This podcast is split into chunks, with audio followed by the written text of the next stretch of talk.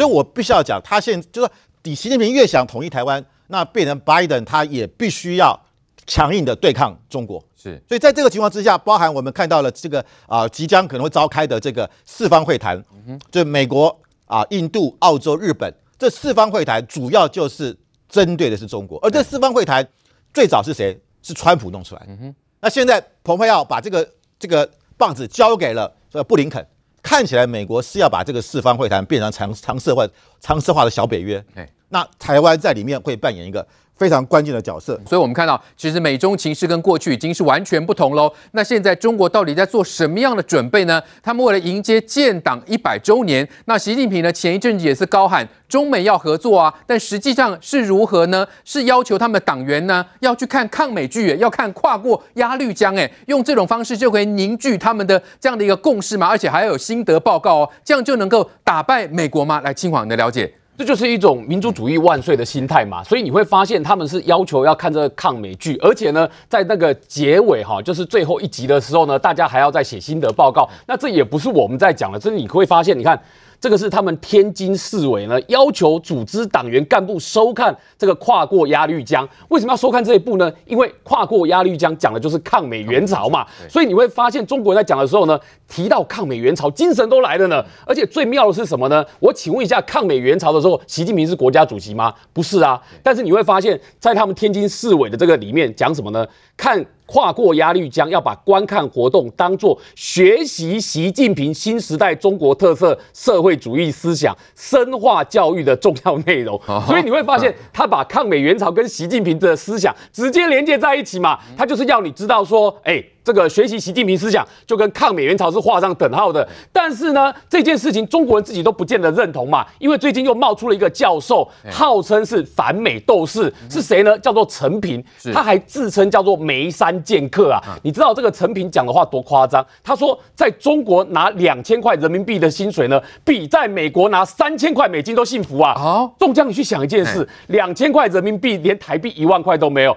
三千块美金折合台币是将近九万块哦。对对，他说一万拿一万块的人比九万块来的幸福啊！他的讲法是说什么呢？他说，在美国，你看在城市里面工作多辛苦啊，医疗保险费要缴，各种保险费用要缴，所以呢，即便三千块美金都过得很辛苦。对，他说在美国水深火热，对，水深火热，而且呢，他说在中国呢，拿两千块人民币呢，你看中国拿两千块人民币多幸福啊！中国农村里面呢，还可以养养种种这个种种菜，养养鸡，然后两千块人民币很很堪过生活，哎。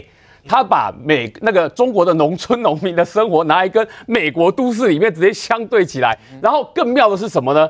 这个成品呢，他被中国网友看到说，哎，你在美国，你你住的是独栋的别墅，哎，他住在美国的，他就住在美国，就是你在美国生活，然后说美国水深火热，然后说中国很幸福，然后说这个毛主席万岁，毛主席很伟大，所以中国人就讲，哎，你这不是摆明就是告诉大家说。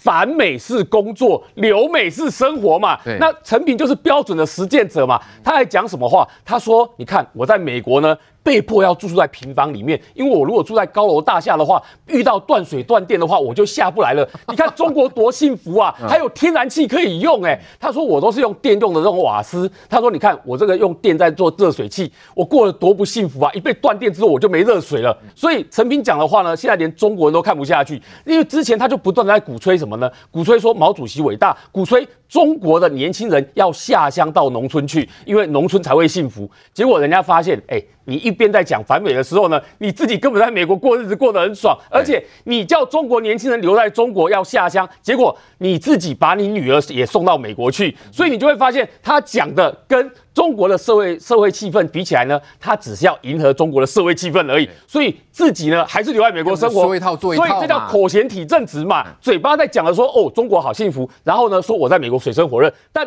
明眼人都知道的是，你根本就是觉得美国比较幸福，所以你才会选择连你自己跟你女儿都带到美国去嘛。好，再来关心的国民党昨天呢正式宣布哈增聘赵少康为中评委，不过赵少康现职还是中国的董事长啊。那现行的广电三法，党政军是不得投资经营媒体。那这 NCC 如果认定违法，将可罚两百万元。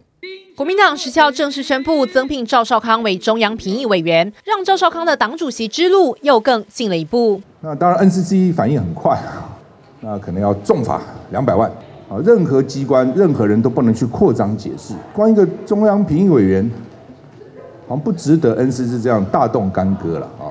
只是赵少康现在还是中广董事长兼总经理，工商登记资料上头也是代表投资法人大股东，因此 NCC 认为赵少康恐怕违反广电法党政军条款，可处二十万以上两百万元以下罚锾，限期改正，且可案子开罚。我们的中评委根据我们党章的相关规定，他就是建议性质、咨询性质的顾问，他没有决策权。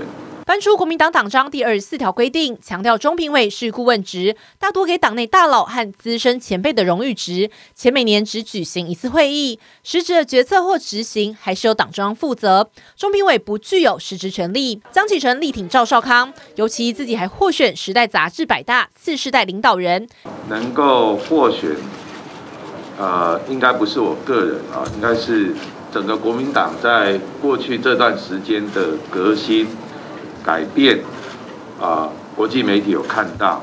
好，我们看到国民党党主席江启臣呢，核定增聘六名中评委，那其中最受瞩目的当然就是赵少康啦，哈。那这个请教范老师怎么看？这个是他们就照原本的剧本演吗？语病讲好了嘛，对不对？那这是一个好棋吗？但问题是，赵少康如果担任中评委，到底还能不能去担任媒体的老板呢？我觉得这个就由 NCC 来做决定了，哎，让他去认定，认定他是不是真的就是所谓的这这个党务的人员。或者他只是顾问性质啊，那个那个，我觉得如果他的确就是顾问性质，那我觉得 NCC 也不必去开罚他啊。那因为这个是一个就由这个专业的单位来做专业的处理啊。就像之前我们看到了，不管是这个呃中天电视台啊，它的这个撤照事件，我觉得也是尊重，同样是尊重 NCC 啊。所以我觉得不必要有太多政治的一种意图在里面，因为它就是一个独立的、独立的一个啊一个操作的运作的一个团一个机构嘛。哈，那但我觉得就是说。将来江启臣当然获得这个泰的这个二零二一百大明日金，我也可以肯定啊。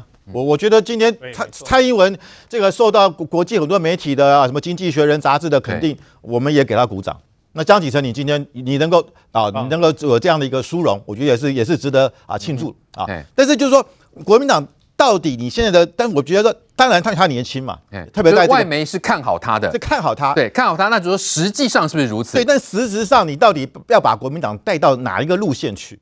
因为我们可以看到，现在国民党这些大佬们纷纷出来了啊，我觉得可能 NCC 是呃这个 Time 可能是很怕这个江启臣，如果真的这个党主席无法连任的话，这些大佬纷纷啊复出的话呢，可能连国民党这一点点这个香火。可能都熄灭掉，哦、因为他等于等于算是一个接班的，所以所以外媒是要给江启臣一些加持。我觉得是想给他一点一点一点那个温暖呐、啊，啊，不管怎么样，台湾也不能总是一呃永远都是一一党长期执政嘛，有两个党政党和这个互相竞争是个民主的常态，也是个好事啊。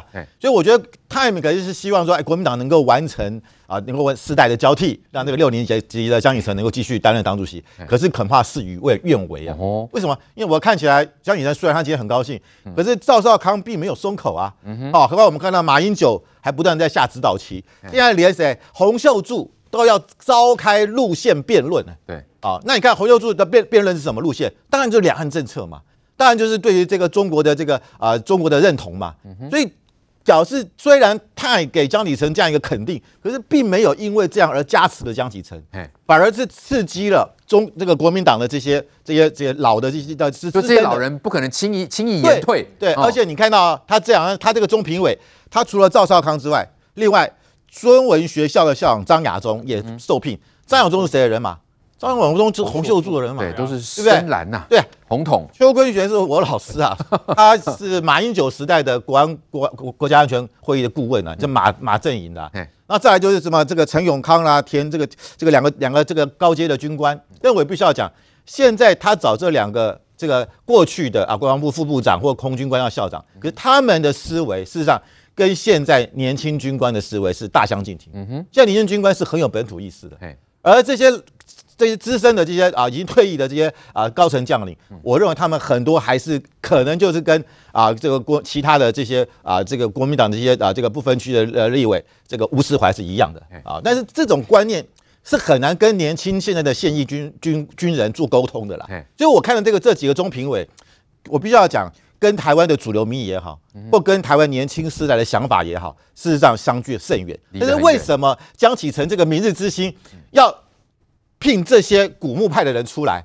为什么不能够聘一些大家觉得哎比较耳目一新的，或者是啊比较年轻人可以接受的人？表示他的思维，他还是必须被迫啊跟这些前辈绑在一起，他必须跟他们妥协，否则他未来要连任。可能是相当困难的，因为我们看到赵少康现在掌握的是他的这个空军、他的媒体、他的网络啊，加上韩国瑜的陆军韩粉，对，看起来是势不可挡啊。所以江启臣，当然我觉得他有这个 time 来做加持。但是这个杂志给他做加持，但是是不是就能够因此而啊轻易的度过这个这个党主席的选举？我怕恐怕是未必。OK，好，所以呢，江启臣呃这一步棋呢，如果是照着剧本走，但问题是有没有这个对他有所帮助呢？要请教佩芬姐了。怎么看这六位增聘的哈？当我们看到也许呃年纪上也许都偏大了哈，是不是跟台湾的？呃，主流民意，或者说你呃，国民党希望能够呃争取一些比较年轻朋友的支持，是背道而驰呢？那我们看到外媒是看好的江启臣哦，但实际上是不是如此嘞？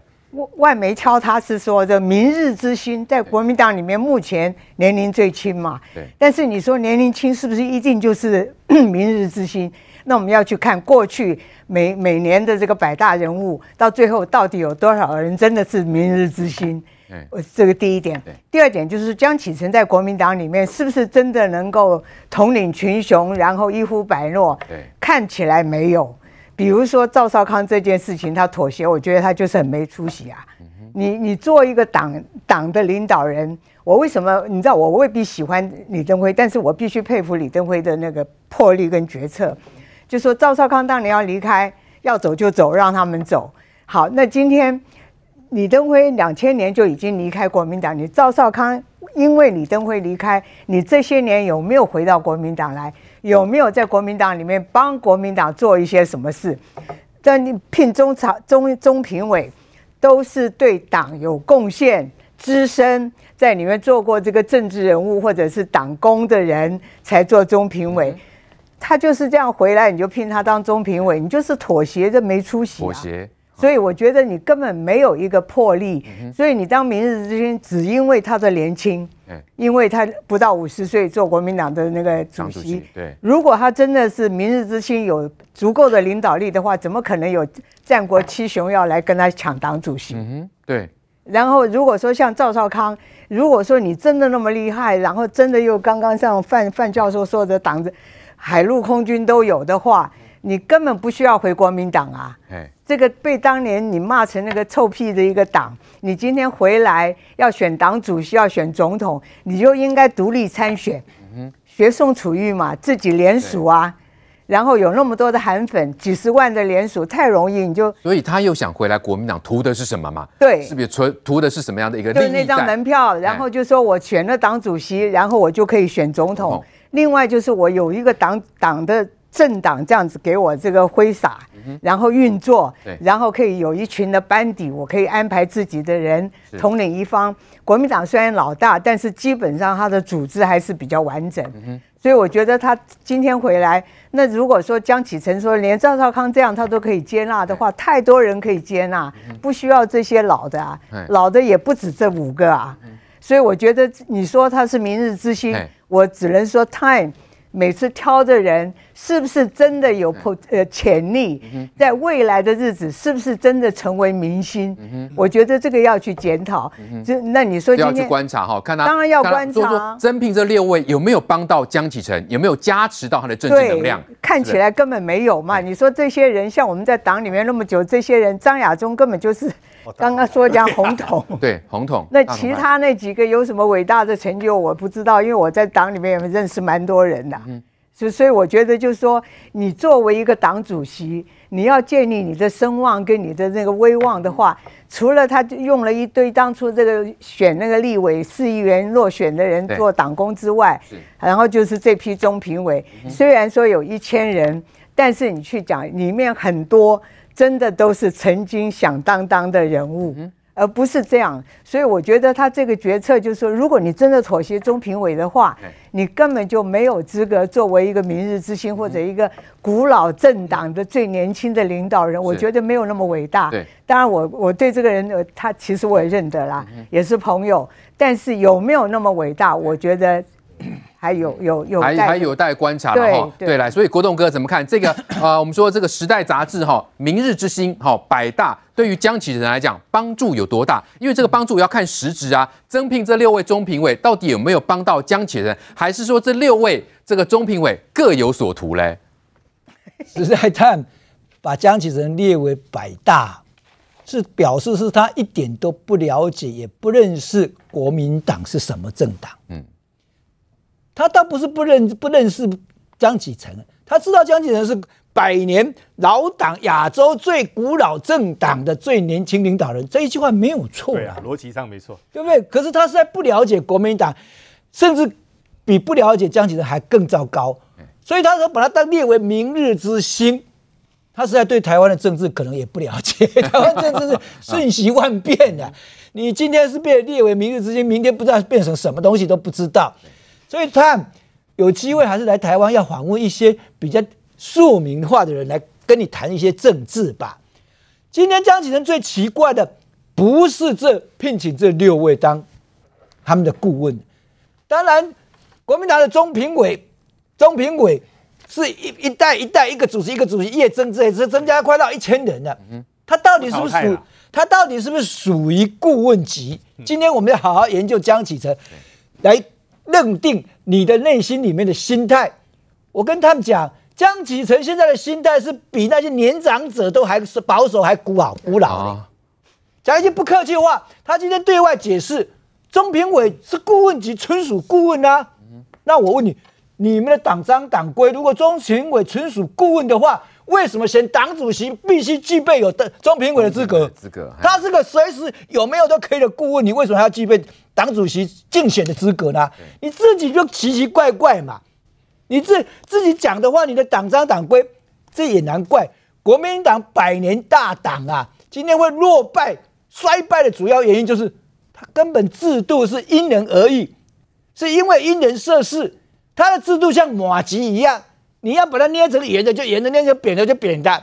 一百多年来，它的制度不断改来改去，党章党规定的多如牛毛，但是每个人都可以从中去钻缝，可以去去去扭改，看自己解释了哈。对啊，怎么解释？因为他定的都模模糊糊的嘛，我就不知道国民党你们这些有脑筋的人参加国民党，每次在改这个东西，难道都不觉得自己很汗颜吗？一个制度定在那里了。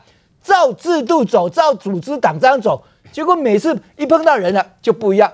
马英九被起诉了，居然还要等到判刑一直有罪才能取消他的资格。嗯、马英九因为被起诉了，居然还可以参加党主席，哎，当家总统候选人竞选，这些都是国民党留下来让人民讲说，我要去做欧不落这些东西是安怎来，我多我在顾。今天江启臣就做一个样子出来了。嗯、中评委是顾问吗？你解释说哦，因为他是无几职的，那就是顾念，也不必须要有一个主席团，主席团还七八十个人，主席七八十个主席嘞，对，这是个很庞大的一个组织哎，对，你怎么会设一个这样的顾问呢？对，啊，到底是听谁的话？一千多人呢，哇，啊，我我我说这这顾问要听多少？要听谁？你江启臣今天要跟他们来解释，人家把你列为百大的这个明日之星，好歹你要展现给外国哎。他们是世界上有名的杂志，哎，对，我们在当时读新闻学的时候，一定要以它为目标标的的，对。结果你今天给他选为明日之星，对国民党有谈出什么应改应革的这种事情吗？没有，我不知道他明日之星的业寄望在哪里，所以我很不愿意。他有一天还发一个更正启事，选错 人嘛，啊，这是尴尬了。此此人现在已经不是我讲，这个来来来，魏恒来，第一个江启臣他。当次世代的百大，我觉得要恭喜他，嗯，这是一个成就。对，那国民党是他这边讲的嘛，亚洲最古老政党的最年轻领导人，嗯，实至名归，对，这个没有错哈。我我反而是期待江启臣去做出一些符合这个名名望的事情来，对国民党也好，对国家也好，所以我是恭喜了哈。但是他在解释这个中评，我就觉得有意思了，哎，不能这么 tricky，不能这么狡猾了。他讲说。这个哈中评委没有决策权，所以是顾问。这两句话就错了。哎，我如果是党工领薪水，我也没有决策权呢。谁说没有决策权就变顾问了？那个就是狡猾的部分。中评委哈，在国民党党章第二十四条，他也只念第一条，说这个是对什么国民党重要新格之评议及建议事项哦，所以这样叫顾问。二三四五条你为什么不讲？